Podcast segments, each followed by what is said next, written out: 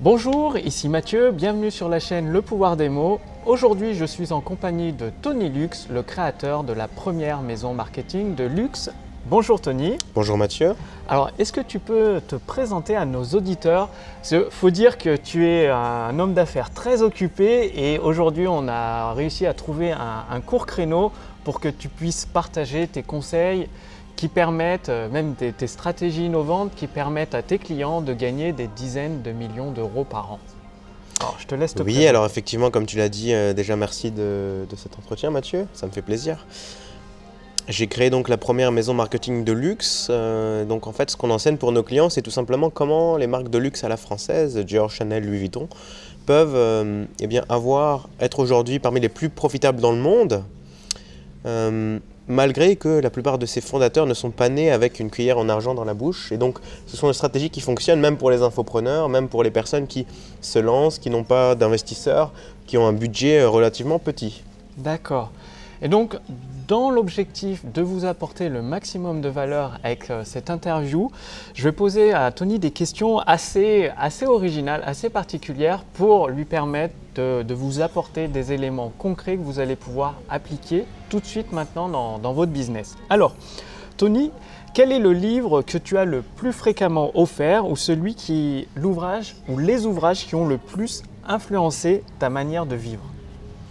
Alors il y a un livre de Jim Collins, donc J-I-M Collins C-O-2-L-I-N-S, qui s'appelle From Good to Great. Donc en français, ça se traduirait par de la performance à l'excellence. Il a été traduit. Et euh, Jim est quelqu'un d'extraordinaire parce qu'il a étudié quels sont les schémas récurrents parmi les sociétés qui permettent, qui en fait, qui survivent des décennies et des décennies. Pourquoi aujourd'hui Walt Disney est encore plus fort qu'avant et pourquoi d'autres sociétés euh, disparaissent, comme on a vu euh, l'exemple de Kodak par exemple ou de IBM qui étaient pourtant des multinationales énormes. Et pour moi, c'est l'un des livres les plus importants à lire en tant que chef d'entreprise parce que il explique l'importance d'avoir une culture très forte.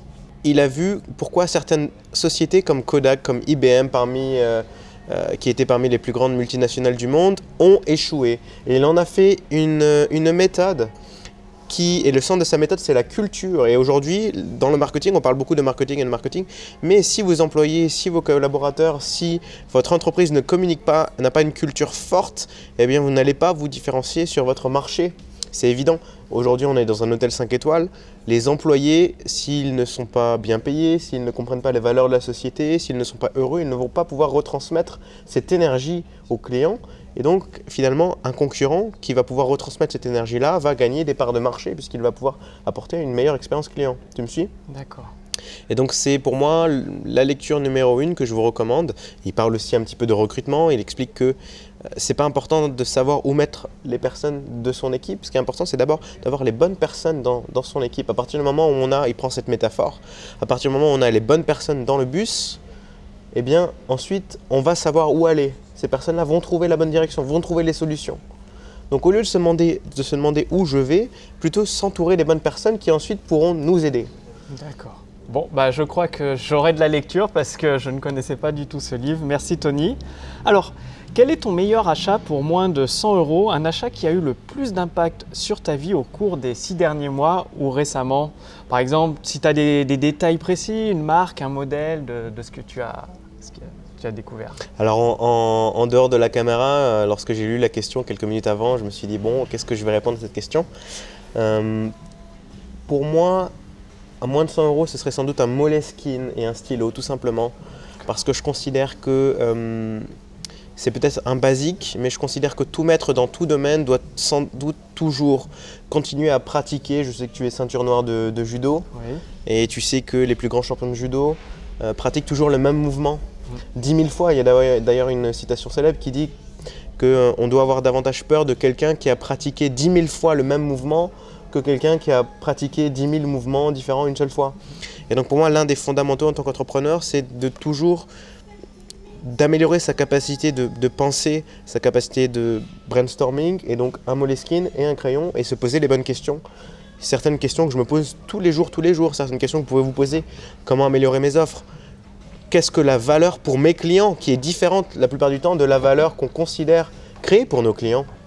Et donc voilà, faire une liste comme ça de questions extrêmement fortes, extrêmement puissantes, et prendre peut-être 10 minutes par jour, 15 minutes par jour pour toujours vous entraîner, avoir ce muscle de créativité et là vous allez, pouvoir innover. D'accord, bah merci Tony. Alors, de quelle façon un échec ou un prétendu échec t'a-t-il préparé pour une réussite ultérieure? En gros, quel est ton, meilleur raté J'en ai eu beaucoup, comme tout le monde. Oui. Euh, la chance, entre guillemets, que j'ai eue, c'est que les ratés qu'on a eus pour des clients, eh bien, les lancements ont, quand même- ont- ont tout de même été profitables. Donc, euh, ils ont quand même eu un retour sur investissement largement supérieur à leur investissement. Mais je peux prendre l'exemple d'une cliente euh, au Canada. J'ai accepté le projet. En l'occurrence, elle vendait une solution de yoga euh, pour les femmes d'un certain âge. Et donc ces femmes n'ont pas accès à la technologie, n'ont pas l'habitude d'utiliser beaucoup les ordinateurs. Et donc je me suis et elle est venue avec cette idée de lancer un programme en ligne de yoga en ligne à distance sur internet face à une audience finalement qui n'est pas du tout euh, habituée à utiliser la technologie internet etc. Donc on a, on a fait ça a été un lancement qui n'a pas vraiment décollé. Bien sûr, elle a eu un retour sur investissement positif, mais j'ai appris de, de cet échec euh, il n'y a pas vraiment d'échec, il n'y a que des, des leçons à apprendre. Je- J'ai appris qu'effectivement, il faut eh bien, savoir dire non au client, non euh, à l'avance plutôt que lui dire oui, oui, oui, le client est roi. Parfois, il faut apprendre à dire non au client pour mieux le servir. Donc ça a été une des leçons euh, que j'ai appris euh, dans ma carrière. Donc ouais, en fait, toi, tu parles plus de leçons plutôt que d'échecs. Donc c'est vraiment fait. très très important. Les mots sont vraiment très très très très importants. Et donc, qu'est-ce que tu, tu inscrirais sur un panneau publicitaire si tu souhaitais faire passer un, un message à des millions et des millions de personnes pour, euh, pour les influencer quoi? D'un point de vue marketing, d'un point de vue business en général? Le point de vue que tu choisis, euh, ça peut être personnel, business, marketing. Tu as l'occasion de, de faire afficher ton message à des millions de personnes. Qu'est-ce que tu mets sur ce panneau? Alors ça, ça peut être un petit peu cliché, mais pour, pour moi, ce serait euh, deux mots tout simplement, penser grand. Je pense que beaucoup d'entrepreneurs se définissent des petits objectifs et donc ils arrivent à atteindre leurs petits objectifs. D'accord. Et euh, c'est James Cameron qui disait, euh, qui disait que euh, si on vise la Lune, au pire on atterrit dans les étoiles. D'accord, donc. Et donc je pense, voilà, c'est le pouvoir de l'ambition. Steve Jobs disait que tout, tout ce qui est autour de nous, là aujourd'hui on est dans un- dans un hôtel, il y a des lois, il y a un gouvernement, il y a, il y a un, building, tout ce qui a été créé autour de nous, la technologie qui nous permet aujourd'hui de communiquer, vous de voir cette vidéo, tout ce qui est autour de nous a été créé par quelqu'un qui s'est dit c'est possible. Et cette personne-là n'avait rien forcément de plus que vous. Et donc à partir, je pense qu'à partir du moment où on comprend cela, on peut, on peut tout changer. C'est-à-dire qu'il faut se donner l'autorisation d'innover, de penser grand et de se dire oui, je peux changer les choses, oui, je peux casser les codes dans mon entreprise, dans mon marketing, et de se donner la permission de penser grand, de penser euh, d'un point de vue financier, peut-être aller au-delà du million, peut-être au niveau milliard, mais de penser beaucoup plus grand, en- beaucoup plus d'impact, ne pas seulement innover dans notre marché local, euh, innover de manière mondiale. C'est ce que c'est ce qu'a fait Steve Jobs. J'adore beaucoup Steve Jobs. On parlait tout à l'heure de livres que je recommande. Lisez sa, son autobiographie de euh, Isaac Walton exactement, qui est extraordinaire. Steve Jobs, il nous raconte que il avait sans cesse des ingénieurs qui avaient pour mission d'innover pour eh bien, développer cet écran tactile euh, de, l'iPad. Là, on, a, on voit un iPad. Euh, et beaucoup d'ingénieurs lui disaient c'est pas possible, c'est pas possible. Et on parlait de Jim Collins tout à l'heure dans le pouvoir de la culture de l'entreprise. Il a viré systématiquement toutes les personnes, tous les ingénieurs qui étaient entre guillemets plus intelligents que lui dans cette, dans cette branche, puisqu'ils sont, ils sont payés pour développer et lui, il n'était pas capable de faire ça, c'était un visionnaire. Mais il a viré toutes les personnes qui lui ont dit c'est pas possible, jusqu'à ce qu'au bout d'un moment, ils ont trouvé la solution, ils ont créé une innovation mondiale et aujourd'hui on a l'écran tactile et c'est quand même grâce à eux. Donc, ça, et, en fait, finalement, et d'un point de vue marketing, ce qui est très intéressant, c'est que finalement, au lieu d'investir dans la publicité, il n'a pas investi un seul euro dans la publicité, il a cherché à innover d'abord. Et lorsque vous êtes capable d'innover de manière extraordinaire, de manière très forte, d'innover de manière à ce que eh bien, vous donnez exactement ce que le marché veut, ce dont il ne sait même pas peut-être encore qu'il a besoin, eh bien là, vous allez attirer l'attention des médias, du marché, et vous allez exploser votre chiffre d'affaires. Donc pour moi, c'est une philosophie très importante. Pensez grand, ça va un petit peu plus loin, je viens de la, de la développer. D'accord, merci Tony, très très très très important. Alors, quel est l'un des meilleurs investissements ou l'un des, plus rentables que tu aies jamais fait, que ce soit en temps, en argent ou en énergie ou autre chose? Euh, pour moi, ça a été de, prendre le temps de rencontrer des mentors, c'est-à-dire des personnes qui... Aujourd'hui, vous avez sans doute des mentors, peut-être que vous suivez des coachs sur Internet, peut-être que vous suivez des consultants marketing, des conseillers, il y en a beaucoup en France. Il faut savoir que toutes les personnes qui se lancent, la plupart en France en tout cas, ont d'autres mentors.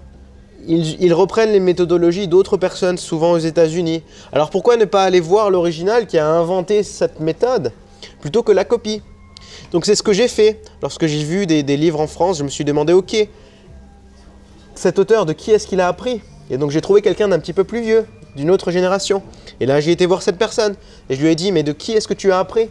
Et là, j'ai été voir cette personne, elle m'a dit, mais j'ai appris de telle personne. Et donc là, au bout d'un moment, on va un petit peu jusqu'à l'huile essentielle de la connaissance, de la sagesse marketing et dans les affaires, pour aller trouver des personnes comme, euh, comme Dan Kennedy aux États-Unis ou d'autres, qui qui aujourd'hui sont en fin de carrière, qui ont 70, 80, 90 ans, qui ont une sagesse extraordinaire, une expérience extraordinaire, et ces personnes-là sont capables de vous apporter bien davantage que quelqu'un qui va copier, qui va peut-être adapter avec son style, mais qui ne va pas voir les subtilités les points de détail importants qui font vraiment la maîtrise.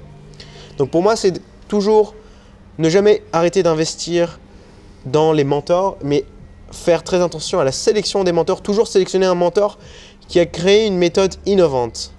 Donc, tu... Donc qui est le créateur de, de sa propre méthode et non pas une méthode copier-coller qui proviendrait de notre pays, parce que dans ce cas-là, autant aller voir le créateur de la méthode. Donc tu recommandes de remonter à la source de, la fait. création. Quoi. Tout à fait. Et dans votre marketing, je vous recommande vous-même de créer votre propre méthode. Si vous avez une méthodologie unique, c'est ce que j'ai fait dans mon cas en créant la première maison marketing de luxe.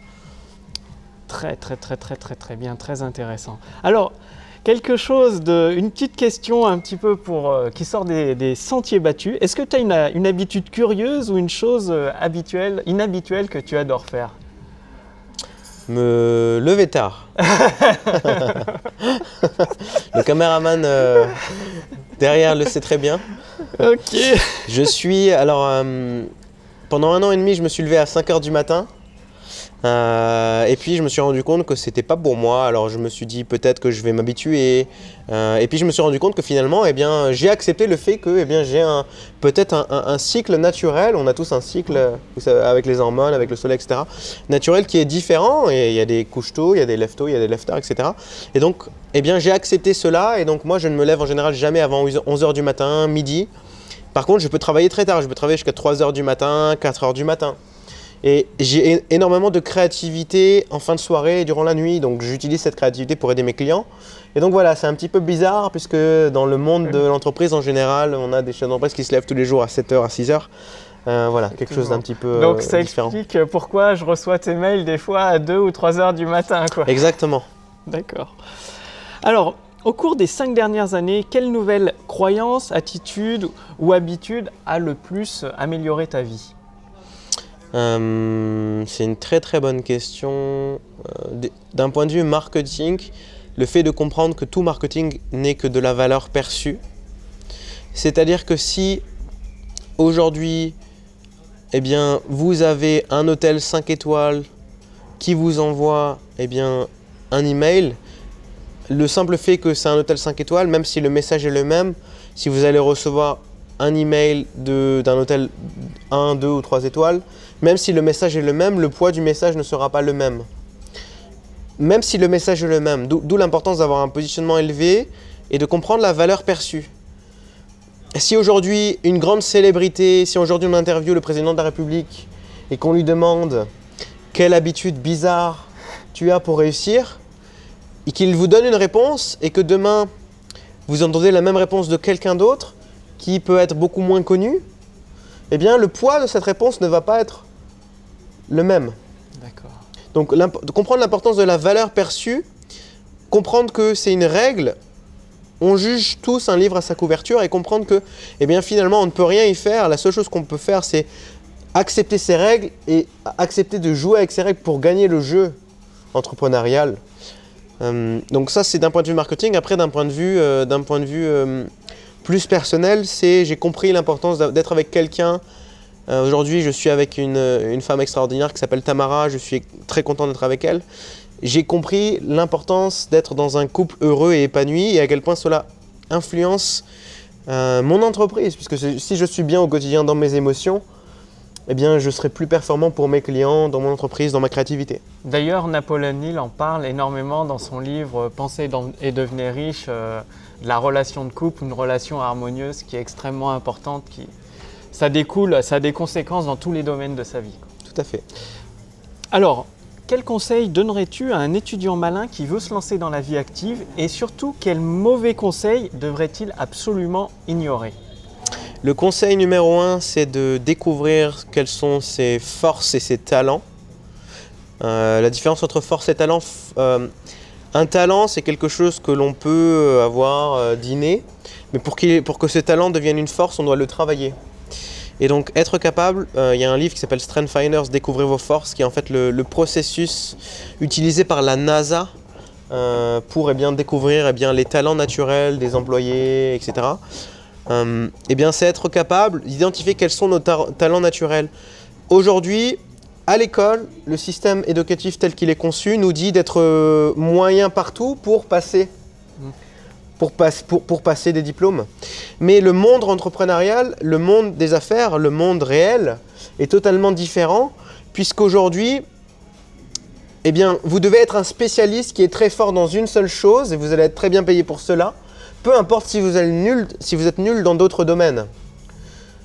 Et donc, mon conseil, c'est de se concentrer sur découvrir ses talents et développer ses forces pour lier sa carrière à ses talents et ses forces au lieu de chercher à être moyen partout. Parce que quelqu'un qui est, qui, qui- qui est très bon et qui a un talent, pour lui, ce sera naturel de le développer. Il sera largement meilleur que quelqu'un qui est très bon, mais qui le fait à contre-coeur, qui n'est pas naturellement doué pour cela. Tu me suis? D'accord. Bah, justement, euh, toi, tu l'as un peu appliqué parce que euh, je pense qu'on peut le dire, euh, tu as quitté l'école à 17 ans. Donc, Oui. tu n'as pas le bac, tu n'as pas de diplôme. Non. Et tu as vraiment euh, tout de suite axé sur tes talents pour les développer et en faire des forces qui permet aujourd'hui bah, à tes clients de faire des dizaines de millions d'euros par an. Quoi. Oui, tout à fait. Donc, euh, le dernier lancement qu'on a fait, on a fait 8 millions d'euros en 3 semaines. Euh, tout ça pour vous dire que c'est possible. Les diplômes ne sont pas un prérequis pour la réussite. Et même si vous avez des diplômes, ce n'est pas forcément non plus un point faible d'avoir des diplômes. Vous pouvez les mettre en évidence. Mais pour moi, voilà, l'élément clé, c'est de toujours développer ses forces et ses talents. D'accord, merci Tony. Donc euh, Tony, lorsque tu te sens submergé ou déconcentré ou que tu as temporairement perdu ton objectif, quel est ton réflexe? Qu'est-ce que tu fais pour euh, justement réussir à retrouver ton calme intérieur? Ou ça peut être dans un cas de euh, situation de stress extrême, quoi, ce qui peut arriver. Alors je suis très ambitieux, je prends beaucoup de risques. Donc effectivement, ça m'arrive d'être assez stressé. Donc pour répondre à ta question, ça m'arrive très très très rarement de perdre mon focus. euh, parce que j'ai mis en place des systèmes que je vous recommande. Par exemple, le, fond d'écran de mon ordinateur, il n'y a aucune icône, il, il n'y a que cinq images qui représentent euh, mes motivations euh, symboliques émotionnelles. Donc euh, si par exemple Mathieu ou si votre objectif c'est par exemple si par exemple le fait d'avoir une magnifique maison en famille c'est l'un de vos objectifs qui vous motive le plus, eh bien trouvez une image qui vous motive énormément et la mettre sur l'ordinateur en fond d'écran pour avoir ce, rappel. J'ai mis aussi beaucoup d'autres rappels. J'ai une assistante de direction qui me rappelle tous les jours ce qu'on doit faire, etc. Donc je perds assez peu mon focus. Par contre, lorsque je suis stressé, eh bien, euh, je médite tout simplement. Ça peut paraître euh, bateau, mais je médite. Donc euh, je me recentre. je prends le temps de faire, par exemple, du yoga nidra. Euh, Lehou, que je vous recommande de, Diva Yoga, je vous recommande de regarder son travail. Elle, fait, elle enseigne un petit peu sur cette thématique. Tout simplement, je ferme les yeux et puis je sens le poids de, de mon pied droit, de mon pied gauche. Je sens le poids de l'air. Je sens le poids euh, de mes épaules, etc. Prendre le temps comme ça, quelques minutes, de ressentir chaque membre de son corps pour être dans le moment présent. Et quand on est dans le moment présent, et aussi quand on est dans la gratitude, eh bien, le- la peur disparaît. D'accord.